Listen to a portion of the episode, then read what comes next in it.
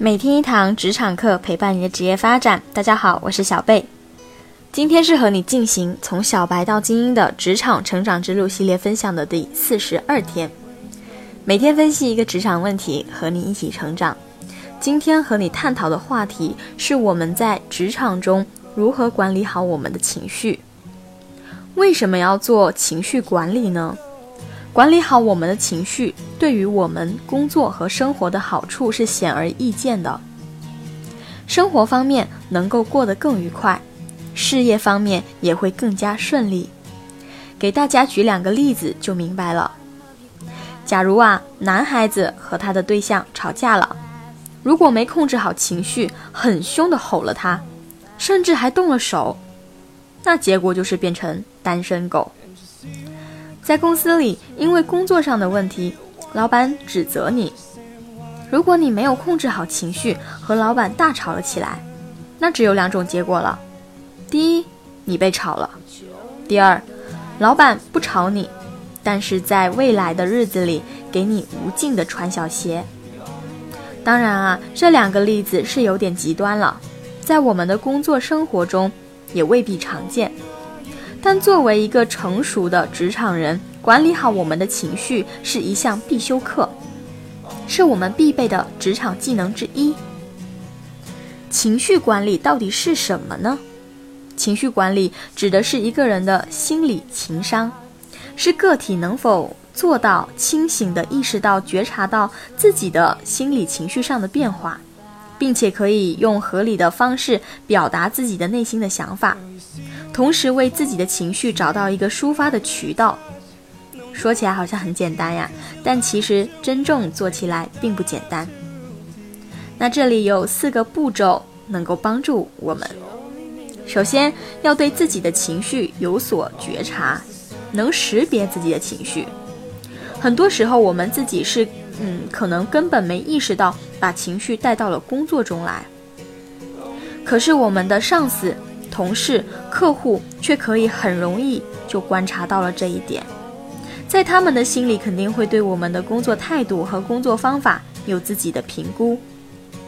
所以，管理情绪的第一步就是要能识别自己的情绪，感觉到自己的情绪要上来了，要想办法避免，不要图一时爽快，事后又对自己带着情绪做的事情，嗯，非常后悔。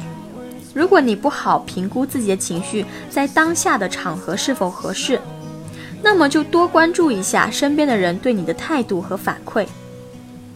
先不论他们的反馈是否是正确的，但凡事先从自身找原因吧，这一定是正确的职场人思维方式。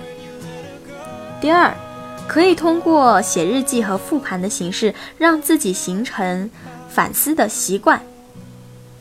让自己快速成长的一个好方法就是写日记，每天花一点时间记录一下这一天发生的事情，收获了什么，什么东西值得反思。如果是当天自己遇到一些问题，觉得情绪有波动，那么最好放在第二天的早上写这个日记，因为一般过了一晚上，我们前一天的情绪已经得到平复。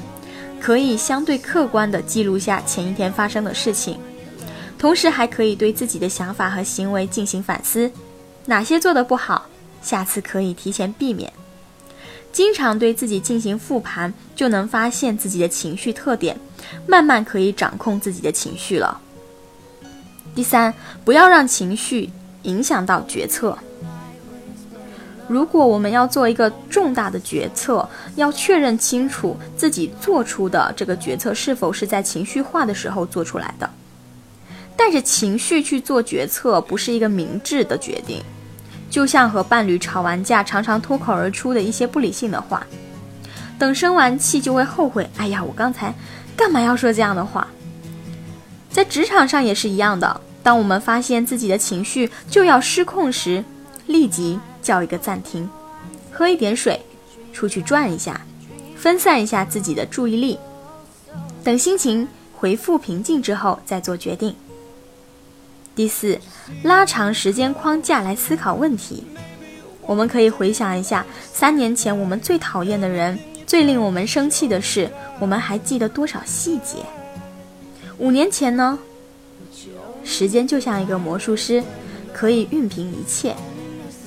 既然三年前最让我们情绪化的事，我们现在回想起来也不过如此，那么现在让我们怒火中烧的事，让我们恨得牙痒痒的人，过段时间可能回头看起来的时候，就一切云淡风轻了。一个成熟的职场人应该学会理性对待工作压力，冷静处理工作关系。能力出众的优秀人才很多。而企业更倾向于选择那些能够做好情绪管理、发挥稳定的优秀人才，而不是像脱缰野马一样容易情绪化、很难驾驭的人才。所以，当我们努力提升自己的专业技能的同时，也关注一下情绪管理，让自己成为一个有担当的成熟的职场人，全面提升自己的职场竞争力。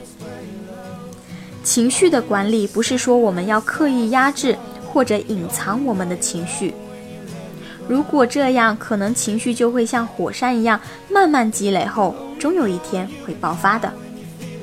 情绪的管理是当你有了情绪上的波动时，用合理的方式去表达和宣泄。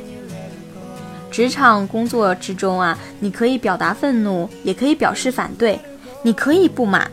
但在工作场合有职场的表达方式，比如对事不对人，围绕事情本身进行探讨和争辩；比如在一些特殊场合下暂时控制自己的情绪，等到合适的合适的一个场合再表达等等。这些行为都能有效地帮助我们在处理好情绪的同时，推动我们的工作往前发展。以上就是今天小贝和你分享的全部内容了。不知道你在职场中是否也有遇到这样情绪管理的问题？你又是如何解决的呢？欢迎通过私信和小贝进行交流你的经验和心得哦。你也可以关注我们的微信公众号“每天一堂职场课”，上面还有更多的职场干货在等你。我是小贝，我们下期节目再见。